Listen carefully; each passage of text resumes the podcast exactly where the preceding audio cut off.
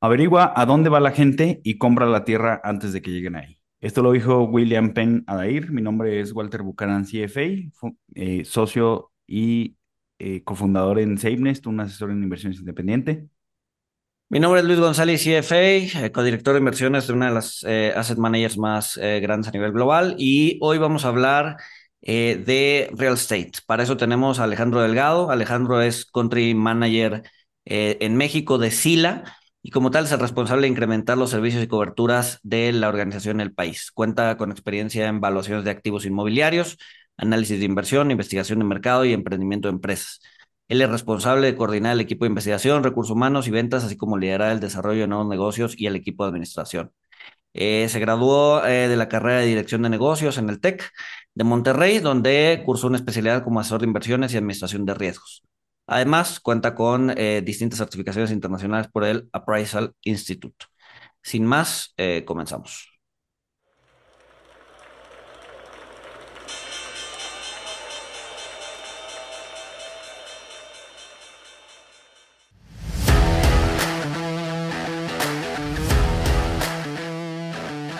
Monito, el otro lado de la moneda.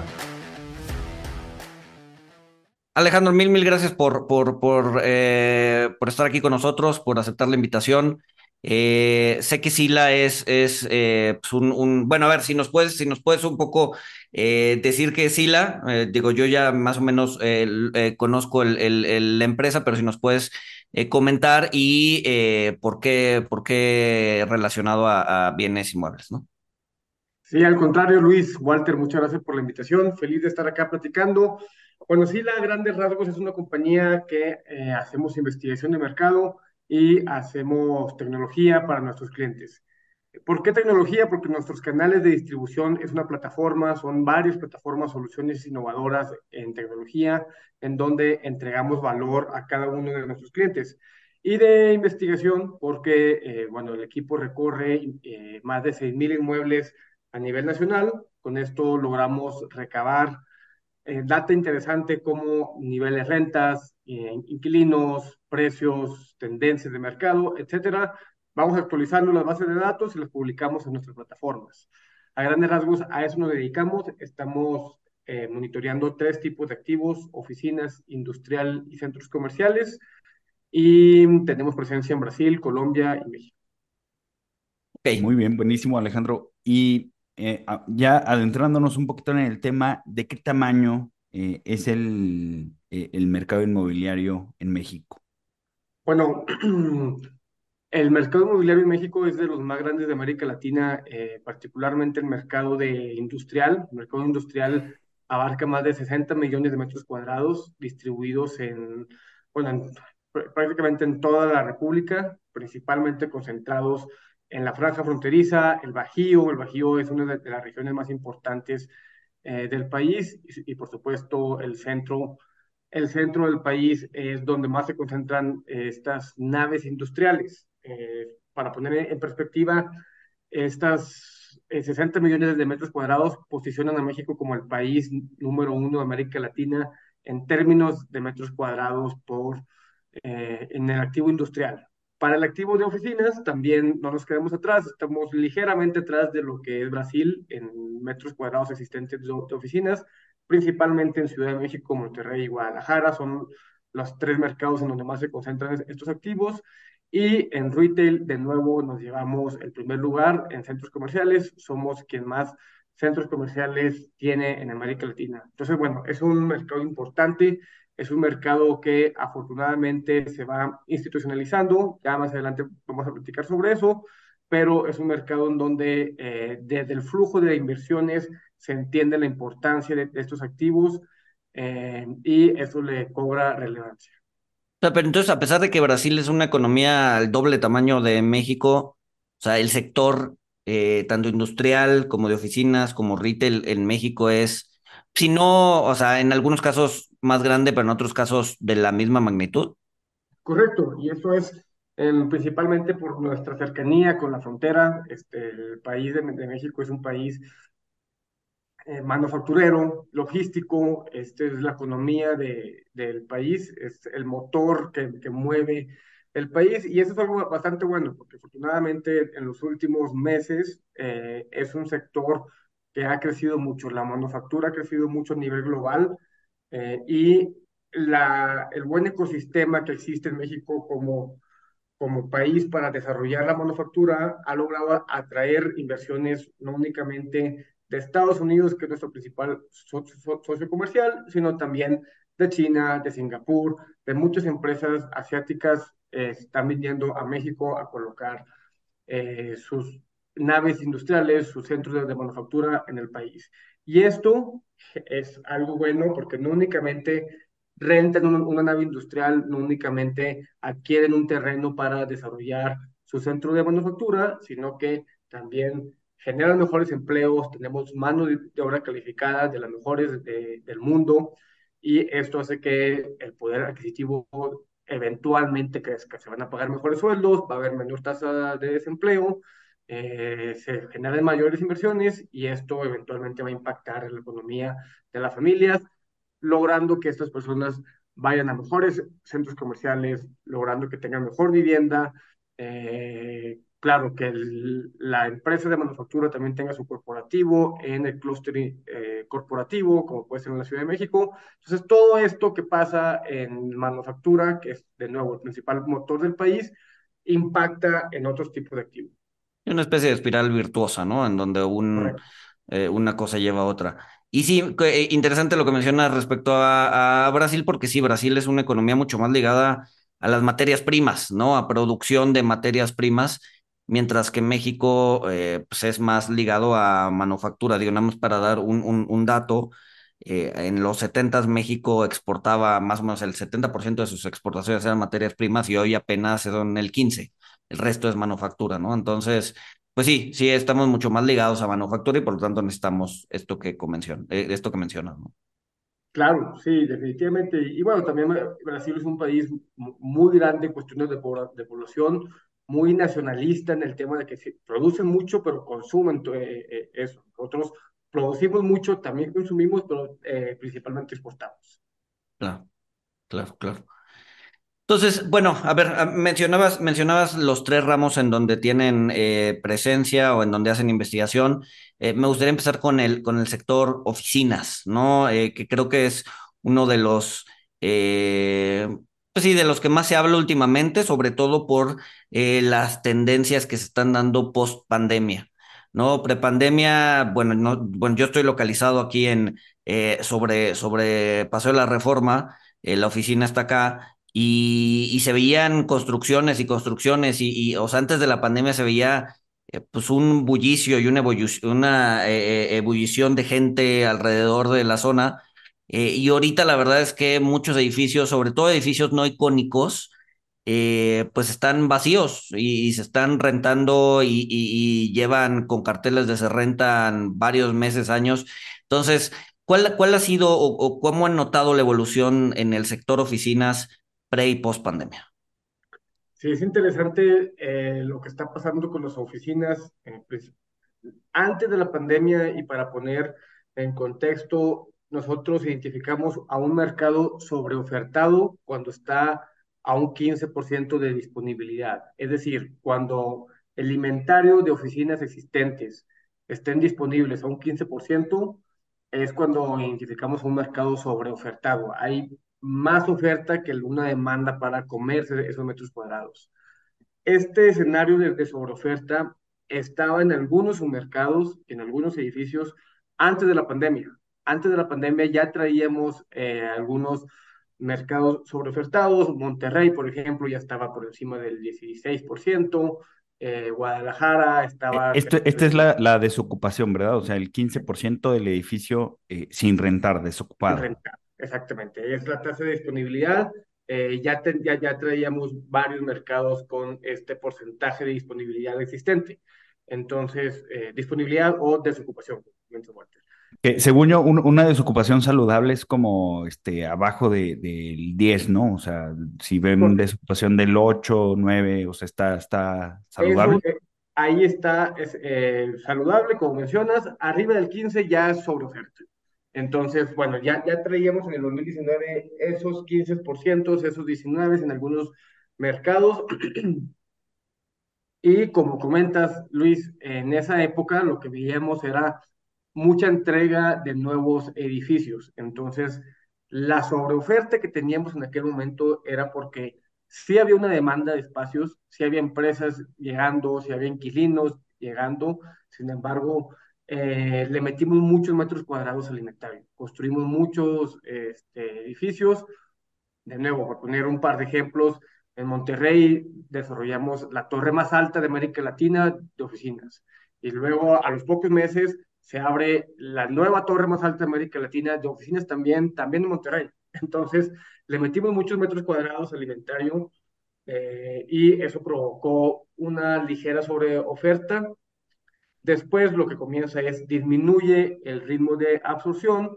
¿A qué nos referimos con absorción? A empresas llegando es decir, disminuye el nivel de rentas, ya no hay tantos inquilinos llegando, ya no hay empresas expandiéndose. ¿Esto es pre-pandemia o post-pandemia? 2020. En el 2020, a, mediados de 2020. Eh, esto de, la, esto de la absorción es, o sea, que, que yo construyo, no sé, este, cinco oficinas y el mercado, o sea, llega a rentar cinco oficinas. Entonces la, la absorción este, está completa, ¿no? Si, si cae el nivel de absorción, pues yo y otros desarrolladores sacamos 15 oficinas, pero pues ya nada más rentan 8. Entonces empiezo, em, se empieza a acumular la desocupación, ¿no? Correcto, sí. Entonces tienes la absorción bruta y la absorción neta. Sin irnos muy técnicos, a grandes rasgos, la, absorción bruta es cuántos metros cuadrados se rentan en un intervalo de tiempo. Entonces, la absorción bruta de 2020 fue la mitad que la del 2019. Entonces se rentaron la mitad de metros cuadrados que en el 2019. Y la absorción neta es la diferencia entre cuántos metros cuadrados entran y cuántos metros cuadrados salen. Cuando hay un inquilino que sale, provoca una absorción neta y esta particularmente puede ser negativa o positiva. Si hay más salidas que entradas, es negativa. Si hay más entradas que salidas, hay positivas. Es positiva. Entonces, eh, bueno, a grandes rasgos ya en, las oficinas, en el 2020, vimos una disminución en las absorciones, vemos absorción neta negativa en el 2020 en oficinas por primera vez en muchos años, eh, más bien no habíamos visto un escenario de absorción neta negativa en prácticamente los últimos 10 años. Eh, y bueno, las nuevas entregas ya no se incorporan tantos edificios, pero de nuevo, las salidas de inquilino por todo el tema de home office, por todo el tema de pandemia, se comienzan a ver. Y luego avanzando durante la pandemia, 2021 fue la tormenta perfecta. No se recupera el nivel de absorción bruta, la absorción neta fue mucho peor en cuestión de negativa, vimos muchas salidas de inquilinos, eh, se suman más nuevos edificios, entonces todo esto nos lleva a máximos de tasa de disponibilidad del 22% al cierre del 2021 y 2022, a grandes rasgos, estamos viendo un escenario de una parcial recuperación del sector. Es decir, levanta la absorción bruta. La, la absorción bruta de 2022 es del mismo tamaño que la de 2020 y 2021 juntas. Entonces ya vemos una, una recuperación, vemos una neta positiva y vemos una disminución en la tasa de disponibilidad llegando a un 20%, es decir, sigue estando sobreofertado, pero del 24% que, que, que, llegamos a estar, vemos una disminución en esta, este indicador. Entonces, sí, o sea, digamos que 2022 sí se empieza, la, o sea, la gente empieza a regresar a las oficinas.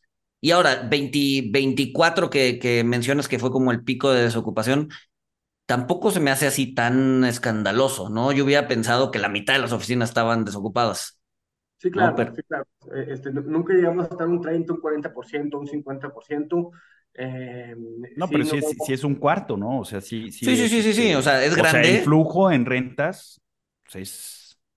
Correcto, tú eh, construyes un edificio pensando que en un rango de cinco años vas a llegar justo a un 85-90% de ocupación y vas a mantener esa ocupación durante toda tu, todo tu, tu periodo de, de inversión. Eh, a, nivel de rentas, pues sí, si hacemos un edificio de 10.000 metros cuadrados, van a estar desocupados 2.500 comercializándose a, 30 dólares el metro cuadrado, pues a mes, al mes, pues sí estás perdiendo un monto considerable, ¿no? Oye, y co- como dijo Luis, o sea, no, no es, no es drástico el número, o sea, es, es alto, pero no es drástico de 40, 50%, pero esto se debió a que se negociaron los precios de las rentas, este, se congelaron los precios de las rentas, hubo alguna cosa a considerar que haya impactado el, el, flujo, o sea, porque es importante el flujo que te dan de renta este tipo de propiedades. Eh, ¿hubo, hubo algo que los impactara en 20 y 21? Ha habido de todo y, y creo que los propietarios fueron muy eh, habilidosos, muy innovadores en cómo conservar a sus inquilinos. Eh, hubo de todo, hubo apoyos a, a, las empresas, hubo algunos meses de descuento donde no pagaran renta, únicamente la cuota de mantenimiento. Es decir, hubo de todo para mantener a, a sus inquilinos. Sin embargo, pues bueno, eh, las salidas de inquilinos fue fue inevitable, ¿no? Eh, hubo muchas empresas que mudaron parte de sus operaciones a sus casas.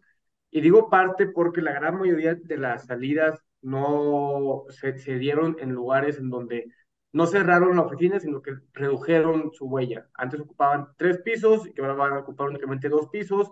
El tercero lo, lo sueltan, lo dejan y eh, las empresas tienen este esquema híbrido que se ha mantenido y que la apuesta es que se va a seguir manteniendo un esquema híbrido. Entonces, sí, bueno, hubo de todo para, hubo de todo en las negociaciones, eh, bajaron los precios, eh, subieron los incentivos, entonces, pues sí, fue una época complicada para las oficinas, esperemos se sigan recuperando porque, de nuevo, es, eh, hay empresas llegando al país de todas partes del mundo, y aunque, aunque se concentran en la parte industrial, eventualmente van a rentar un corporativo. Claro. Ahora, eso, eso no, nos da pie a hablar del sector industrial, que creo que es el, el, el, el, donde están pasando cosas más interesantes sí, ahorita, el ¿no? opuesto, ¿no? O sea, donde, donde en Ciudad Juárez tienes tasa de desocupación del cero. Correcto. Sí, sí, sí. Por, por, por ahí también en la semana escuchaba alguna cifra que no, no me acuerdo si fue en era Nuevo Laredo o alguna de esas eh, ciudades fronterizas en donde encontrar ahorita una bodega es pues, prácticamente imposible, ¿no? O sea, no hay forma de que si yo quiero tener una bodeguita en Nuevo Laredo, consiga algo, ¿no? Entonces, ¿qué está pasando con el, con el sector industrial, no? Sí, bueno, eh, el sector industrial se encuentra completamente sobredemandado, es la, la, la, otra cara de la moneda, ¿no? Hay mayores eh, apetito por naves industriales de los cuales estamos siendo capaces de entregar como, como un nuevo producto. Tijuana es prácticamente imposible encontrar una nave industrial, hay dos naves disponibles al día de hoy, estamos a 0.18% de disponibilidad, Juárez lo mismo, estamos a 0.30 de disponibilidad, eh, es decir, no hay inventario disponible, todo lo que se construye antes de que termine la construcción sale con un inquilino. Entonces, eh, ahí es, es, un mercado con mucha, mucha demanda. Eh, y bueno, también importante mencionar que no, no es que nos hayamos quedado dormidos, al contrario, los desarrolladores están entregando mucho nuevo producto, estamos viendo muchas naves industriales que llegan cada trimestre. Ahora, en el 2022, al cierre de 2022, se entregan, se entregaron en promedio 83 naves cada trimestre. Y antes de la pandemia de 2019 se entregaban 30 naves por trimestre. Entonces, es decir, es mucho más el ritmo de entregas que estamos eh, generando. Esto, de nuevo, acompañado de una, de una demanda cre creciente, la cual se ha debido a dos razones principales. Por una parte, todo el tema del e-commerce, ¿no? Eh, Mercado Libre, Amazon, etcétera, su plan de crecimiento de los siguientes cinco años pasó en 18 meses. Crecieron lo que iban a, a crecer en cinco o seis años, lo crecieron en los primeros meses de la pandemia. Eh, entonces eso provocó pues mucho crecimiento, principalmente en Ciudad de México, eh, donde vimos los precios de las naves crecer no necesariamente naves clase A, clase A con las mejores características, sino las que estuvieran más cerca de la ciudad. Entonces, lo que provocó el aumento en los precios, particularmente en Ciudad de México, fue que eh, si, estaba cerca de la ciudad, aunque sea una nave viejita, aunque sea una nave este, no tan bonita, tenían precios muy, muy, muy por encima de lo que antes se comercializaba. ¿Cuánto incrementaron estas naves cerca de la ciudad? Imagínate en el 2019 una nave en Naucalpan que es, está cerca o, una nave en Vallejo, que Vallejo es una, es una, que está, una zona que se está desarrollando, estaban en alrededor de los 5.50 dólares por metro cuadrado al mes y ahorita están por encima de los 8 dólares al metro cuadrado al mes. Entonces, eh, pues prácticamente incrementó... Un 60%. Exactamente, 60% en, en tres años, ¿no? Entonces, eh, sí, bueno, el crecimiento fue bastante importante. Eh, de nuevo, Vallejo, Naucalpan, Iztapalapa, que son submercados que están eh, logísticamente bien ubicados.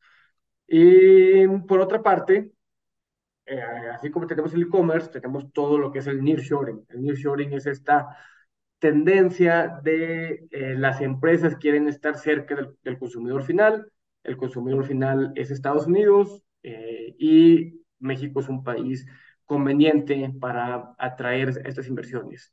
El nearshoring existe desde antes de, la pandemia, esto no, es un término nuevo, es un término que ya existía, sin embargo, eh, ahora ha habido otros factores que han incrementado esta tendencia. Por una parte, tienes la guerra comercial entre eh, Estados Unidos y China, que es curioso porque no es que la guerra comercial es, oye, ya no voy a comprar productos chinos, sino que al parecer fue una especie de premio que nos dieron Estados Unidos a México, donde ya no voy a importar de China, pero voy a dejar que la misma empresa china instale sus operaciones en México y le venda a través de México. Entonces, eso es bueno porque al final de cuentas la, inversión se queda en México, la mano de obra eh, se contrata en México y eso está provocando que, eh, bueno, de nuevo, que muchas empresas estén llegando. Por otra parte, también la, la guerra de, de, Rusia, este, no, no, no, no es coincidencia que muchos países europeos estén sufriendo de energía, a pesar de que México sufre, sufre, de energía, también y, en mayor medida sufre Francia y otros países europeos. Entonces ya no es conveniente estar eh, instalando plantas de manufactura para allá y mejor se vienen a, México donde hay un ecosistema más, más favorable para la, manufactura.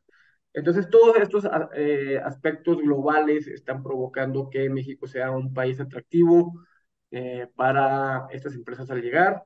No únicamente México, también lo estamos viendo en Singapur, también está pasando en Colombia. Es decir, es algo que está impactando a otras economías y también está impactando a México, lo cual ha provocado esta sobredemanda. Y eh, de nuevo, yéndonos a estas dos partes, el e-commerce creció, creció bastante 2021 y 2022. Hacia 2023 y en adelante lo vamos a, seguir viendo que crezca, pero no de la manera exponencial que creció en el 2021 y 2022. Es decir, sí va a seguir creciendo, pero no a ese ritmo. Y la manufactura nuestra apuesta es que va a seguir creciendo de manera importantísima. Hay todavía tela para donde cortar, hay todavía eh, tierra, no en todos los mercados. De nuevo, Tijuana, lo, comentaba, lo comentábamos, ya no hay tierra para seguir creciendo. Eh, Juárez todavía tiene tierra, Monterrey tiene mucha tierra, eh, Saltillo, este, Reynosa, hay mucho lugar para seguir creciendo. Entonces, de nuevo, son inversiones que llegan al país estamos en un momento histórico de cuántos mm, metros cuadrados se, absorben y eso se traduce a cuánta inversión se está desplegando en el país. Es un momento histórico eh, que tenemos que aprovechar.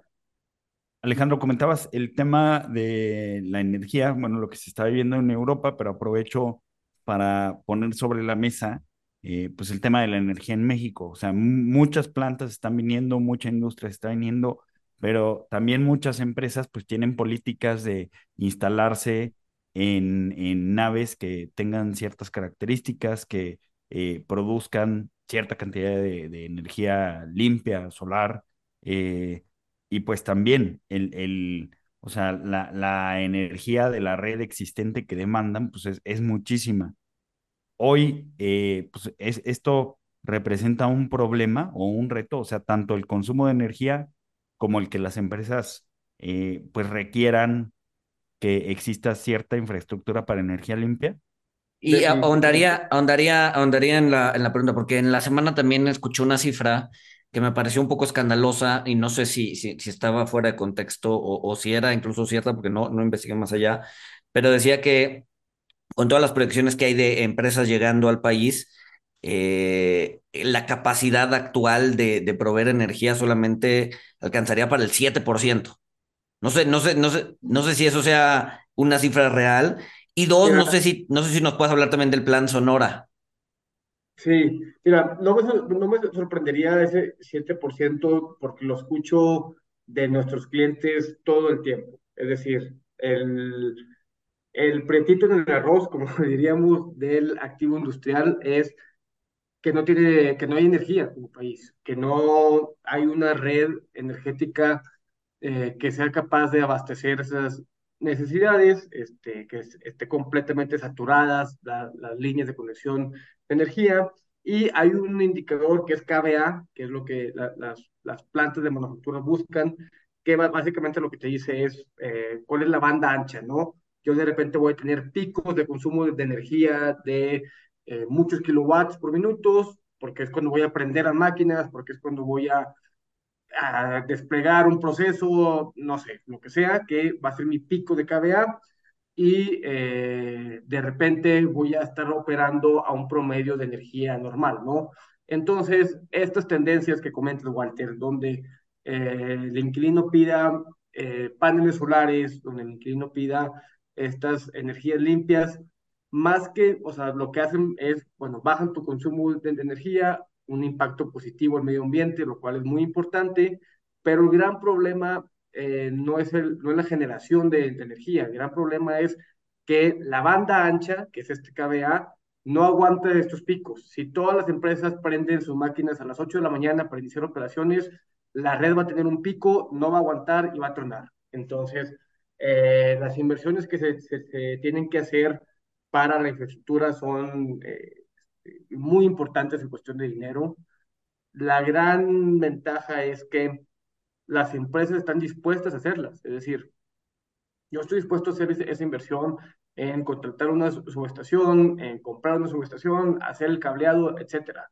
El gran reto es que el gobierno no, no, no, no, se deja que la iniciativa privada lo ayude. Digo, no voy a entrar a temas de, de, gobierno, únicamente tenemos un gran reto ahí, ¿no? El, el gobierno está, eh, quiere estar presente mucho el tema de energía y eh, no, no tiene la capacidad para abastecer a, a, esta demanda. Entonces, sí. O sea, pero, pero, es un gran reto que, que no está avanzando. O sea, está, digo, no, los, no. los privados quieren este, resolverlo y pues ahí hay, hay gobierno dice, espérame. Exacto, sí, este, el gobierno dice, oye, esto le corresponde a CFE, CFE dice, pues tengo otros problemas que atender eh, y no se está avanzando. Ojalá y, con estos números que estamos, no únicamente nosotros en Sila, sino todo el mundo está hablando de el crecimiento que está teniendo el mercado industrial, de nuevo, la generación de empleos, la llegada de empresas, todo esto, ojalá y sea atractivo para el gobierno hacer estas inversiones o dejar que los privados hagan estas inversiones por él, que de nuevo va a ayudar a pues a toda la región, porque tú mejoras una red eléctrica no únicamente para tu nave industrial, sino para toda la región que está alrededor. Entonces, pues son eh, beneficios importantes que se, que se pueden lograr. Entonces, ojalá y esta tendencia eh, se logre solucionar pronto. Entonces, sí, el tema de, de, energía, el tema de agua también, Monterrey eh, su, sufre mucho de agua, este, no únicamente Monterrey, sino muchos países sufren mucho de agua, perdón, muchos estados, muchas eh, ciudades su, sufren de agua. Tema de seguridad también, en el Bajío principalmente, muchos, muchos eh, eh, clientes nuestros, sobre todo los extranjeros, dicen, oye, este, tengo que contratar seguridad privada para ir a ver a mi nave industrial decimos, no, o sea, no es como a este momento no estén llegando, eh, pues el crimen organizado no entra a tu nave industrial y secuestra a los trabajadores, estamos lejos de que eso pase, pero las noticias que llegan a Estados Unidos, las noticias que llegan a Europa, eh, pues no son favorables, ¿no? Entonces, eh, temas de seguridad, temas de agua, temas de energía son los principales retos que tiene este activo. hay una solución en, el corto plazo, puede ser, yo, yo divido México del ombligo para arriba, que es prácticamente de la Ciudad de México para arriba, y de la cintura para abajo, ¿no? que es todo el sureste. El sureste tiene agua, el sureste tiene energía, eh, aún la, la, inseguridad no, se, no es tan alarmante como puede estar en el Bajío o, en la zona norte, eh, y eh, si al día de hoy hay inversión de parte del gobierno para una región en, en, específico, es para el sureste. Entonces, hay, se están haciendo mejores puertos, se está haciendo el famoso tren Maya, que también el tren Maya no va a ser únicamente para pasajeros, sino también para cargo, para materia, para transporte de, materia. Entonces, eh, bueno, todo esto va a, a favorecer a que la zona del sureste sea conveniente para exportar por Veracruz hacia Florida, empezar a exportar más eh, producto y seguramente se va a desarrollar más esa zona. De nuevo. el, problema del sur es la conectividad, ¿no? O sea, no, o sea, no hay forma de llevar material de Oaxaca a la frontera. O sea, a ver, hay carreteras, pero seguramente en el camino te asaltaron ya tres veces. Exacto. Exactamente. Y y bueno, eh, también tiene el gran reto de la mano de obra, ¿no? No es que no haya eh, mano de obra, más bien está especializada esa mano de obra al turismo eh, y en la zona norte, en la zona del Bajío, es una mano de obra especializada a ingeniería. Entonces, tiene también el gran reto de la mano de obra. Entonces, veamos, veamos cómo le va al sureste en esta nueva tendencia de sobredemanda de activos industriales. Eh, está la oportunidad, está ahí este, la demanda. Vamos a ver cómo le va a esta, esta región. Del, plan, del plan Sonora, más o menos, o sea, sí, sí, sí tienes una idea de cómo va avanzando, de, de, de, de qué es lo que quieren hacer. No, la verdad, desconozco, desconozco sobre el plan Sonora. Ok, yo había escuchado que el plan sonoro es justamente esta, eh, lo, lo, que, lo, que, comentaba Walter, ¿no? Que es, eh, muchas empresas requieren energía limpia o, tienen estas necesidades de, de, generar su energía a través de medios alternativos. Eh, y entonces pues, lo que busca el gobierno junto con gobierno de Canadá y gobierno de Estados Unidos es poner generadores limpios de energía en Sonora para poder dar energía a estas, eh, a estas empresas que se están colocando, estas empresas extranjeras que se están colocando en el norte, eh, y que además puedan cubrir su cuota de energía limpia, ¿no? Entonces es un poco, es un proyecto eh, que tengo entendido se reactivó ahorita con la visita de Biden y con la visita de Trudeau a, a México, entonces pues están, están avanzando todavía más, ¿no? Sí, importantísimo. Este, y es maravilloso cómo México es un país con tantos beneficios. Eh, es decir, si, por muchos años produjimos energía a través de carbón, tenemos bastante carbón para, para, esa época que fue importante para el desarrollo. Y ahora que la tendencia es el cambio a energías verdes, a energías renovables, tenemos los recursos, tenemos los recursos para generar también esa energía. Entonces, eh, de nuevo, la oportunidad está en bandeja de plata, eh, hay apetito por inversiones, hay demanda de espacios, hay empresas llegando de todas partes del mundo, hay los recursos, hay la mano de obra, hay la tierra, hay todo lo necesario para este ecosistema. Entonces, eh, a pesar de, a pesar de cualquier malos gobiernos, no únicamente el actual, sino este, malos gobiernos que hemos tenido en toda nuestra historia. estamos viviendo un momento único como economía que hay que saber aprovechar, que hay que saber este, exponenciar y pues nada, seguir aprovechando para el crecimiento del país. Y bueno, dale, dale, Walter. Oye, y bueno, para, pasar a... Bueno, espérate, antes, antes de pasar a retail, eh, no, sé, no sé qué tan por ejemplo, muchos, muchos de los inversionistas en el norte eh, son fibras, ¿no? Fibra MQ, eh, Terra, Fibra Prologis.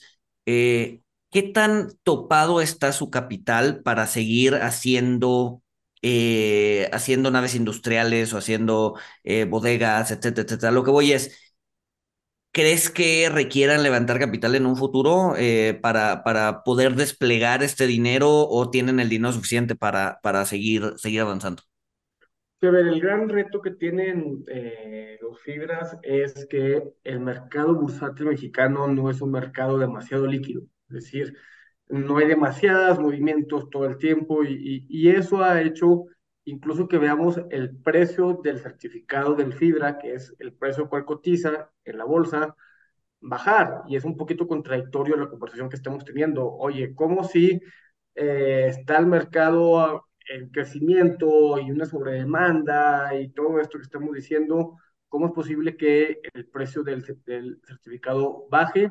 Y es justo por eso, es porque no hay, eh, no hay liquidez en el mercado bursátil y eso es lo que, eso es lo que tiene el reto. Cada vez que la fibra quiera levantar capital a través de esos eh, instrumentos bursátiles, tienen que diluirse, por así decirlo, porque sus activos, que son los inmuebles, valen más que los certificados que están en la bolsa. Entonces, cada vez que quieran levantar dinero, tienen que levantar dinero a descuento. La buena noticia es que la regulación cambió hace, me parece que dos años, cambió la regulación en México, en donde los permiten endeudarse un poco más. Antes estaban topados un 30% de LTV, Loan to Value, es decir, el 30% del valor de su empresa podía ser deuda.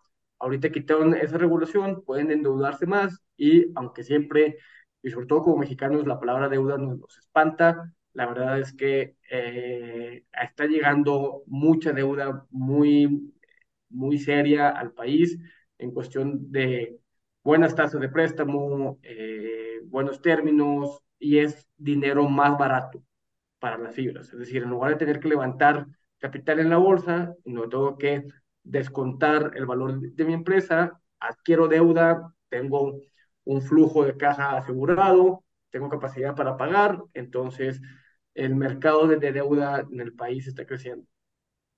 Ahora también las fibras, más que, más que desarrollar, pues, compran ya este, naves desarrolladas y ocupadas, ¿no? Eh, creo, creo que ahí eh, pues es, es, una oportunidad, eh, digo, hablando de nombres, pues para Vesta, que Vesta no es fibra, digo, tiene algunas similitudes, pero Vesta, al no ser fibra, sí, pues hace, hace mucho gasto de capital y de desarrollo, ¿no? Que creo que por eso decidieron no ser fibra, para, para poder tener esta flexibilidad. Exacto, e, e, están en otra, e, en otra etapa de, del desarrollo, ¿no? Una desarrolladora lo que hace es adquiere terreno, construye la nave, estabiliza, que quiere decir encuentra inquilino, asegura un flujo por 5 o 10 años y se la vende una fibra. Una fibra lo que hace es, ok, yo arriesgo menos, por así decirlo, yo, yo, yo no estoy en, en, el negocio de desarrollar, yo estoy en el negocio de cobrar rentas, compro el inmueble estabilizado con un contrato a 5 o 10 años y reparto dividendos entre mis inversionistas. Entonces es complementario. Está Vesta, está Amistad, está este, muchas empresas que están en, en esta etapa. ¿no? Generalmente eh, emiten un CECADE en la bolsa. Un CECADE es un certificado que les permite desarrollar y una vez que cumple el ciclo de inversión, lo venden a una fibra. Entonces, es por eso que de repente vemos estas adquisiciones en donde Fibra Monterrey compra un, un portafolio de FINSA, es decir, vemos eh, estos movimientos que es donde FINSA desarrolla a través de un vehículo de inversión, cumple su ciclo de, de inversión y lo vende posteriormente a una fibra. Entonces, es, es lo, lo atractivo que tiene México como, pa como país. Entendemos es, estos instrumentos, los utilizamos y eh, pues nada, provocamos que siga llegando eh, inversión. Estás en mute, Walter. Ahora sí, pasando al tema de, de retail, eh, ¿cuáles son las tendencias eh, que vemos en, en, sí, en el segmento de, de real estate comercial? Este, y cómo, cómo estaba antes y, y cómo está ahorita después de, de la pandemia. ¿Ha cambiado mucho o no tanto?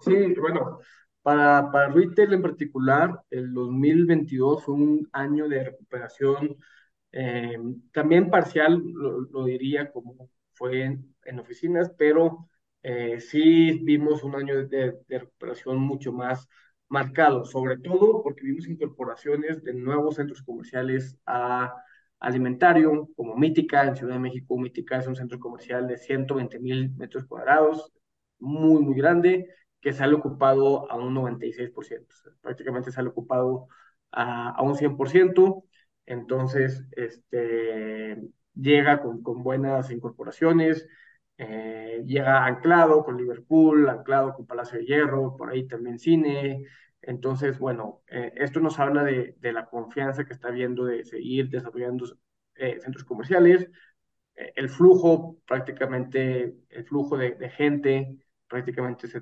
recuperó. Ya estamos viendo de nuevo estos centros comerciales eh, con flujo de, de, gente.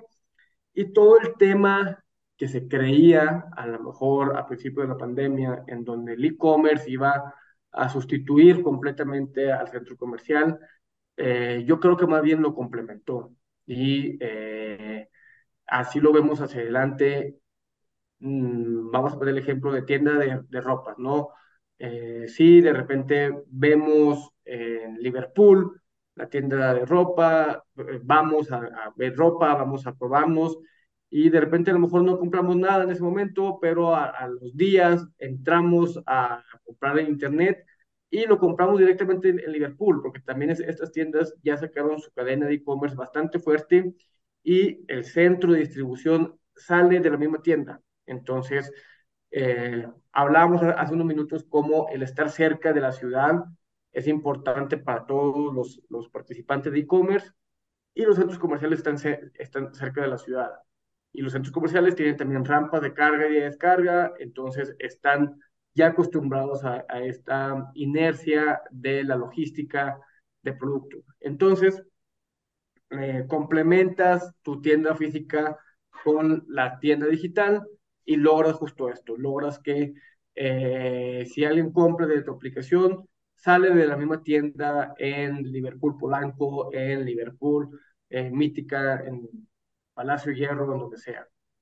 Por otra parte, también esto es una oportunidad que yo he venido hablando los últimos eh, meses, toda la parte de las cocinas virtuales que, se conocen son estas tiendas en donde, estas restaurantes en donde no tienen un un lugar para atender a comensales en el mismo, en el mismo sitio, sino que es únicamente para vender a través de, plataformas digitales, puede ser complementario en las tiendas. ¿Por qué no tener tu food court con eh, el frente para atender a la afluencia del, del, centro comercial, pero por la parte de, atrás un lugar en donde las motos lleguen a recoger su, su producto, ¿no? Eh, entonces, de nuevo, el estar cerca de la ciudad hace que los, los centros comerciales sean atractivos para ese tipo de cosas y, eh, pues bueno, pudiéramos aprovechar esas tendencias globales que están pasando que van a impactar al centro comercial.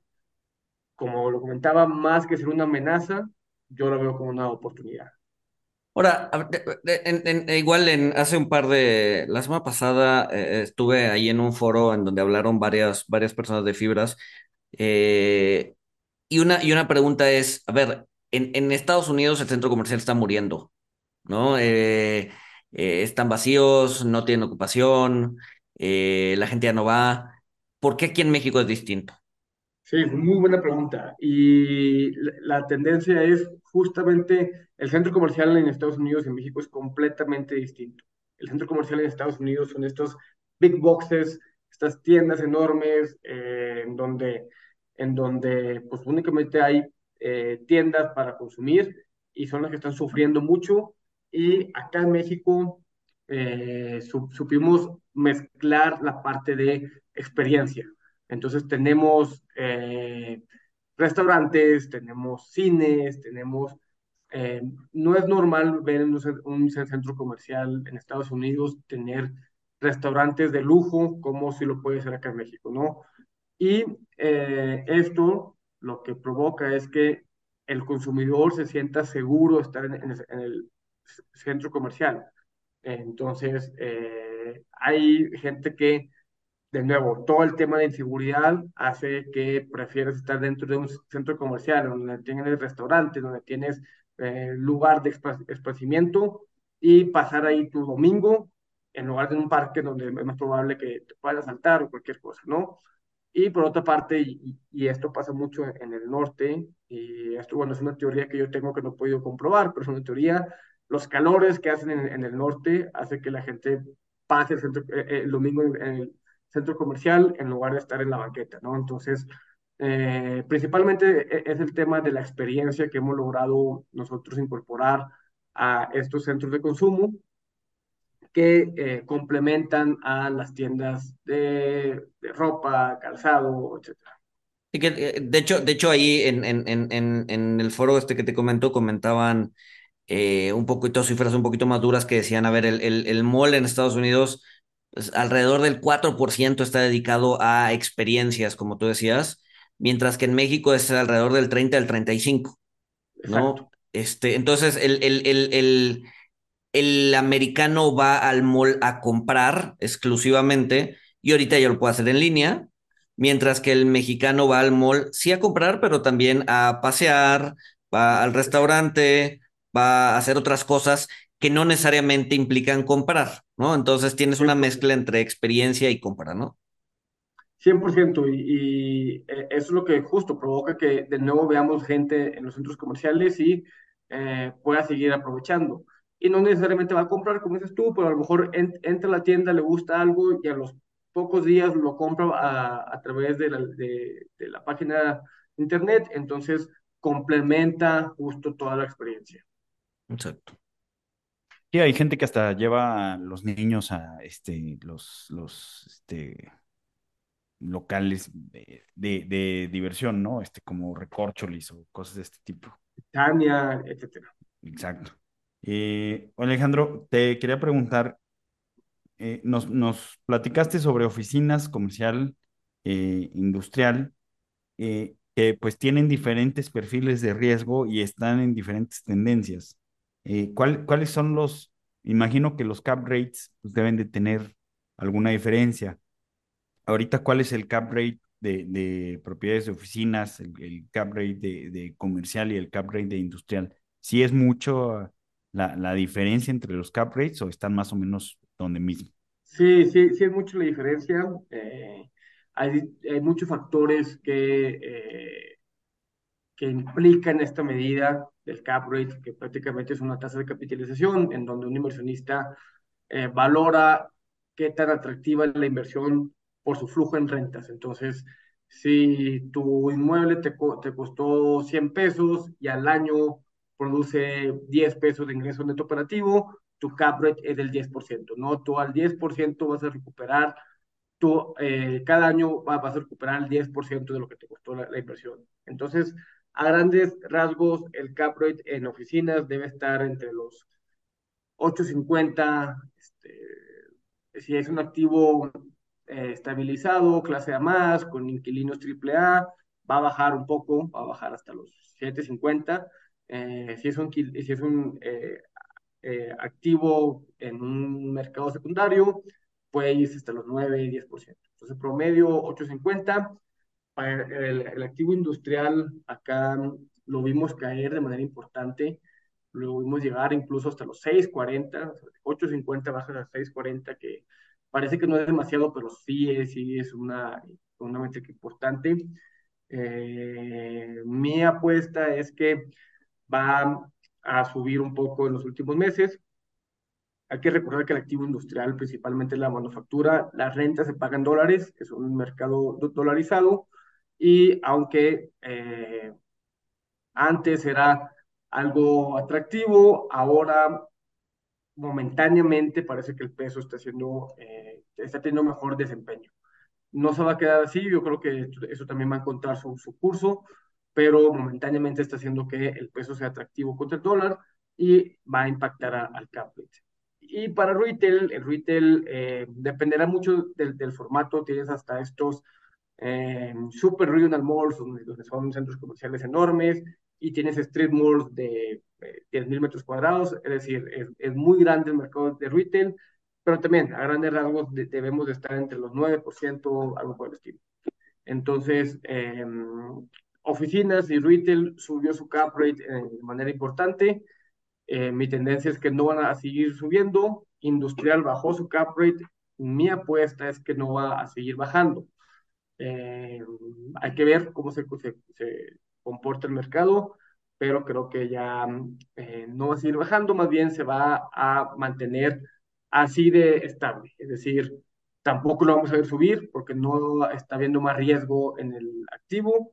Eh, lo vamos a ver estable hacia adelante.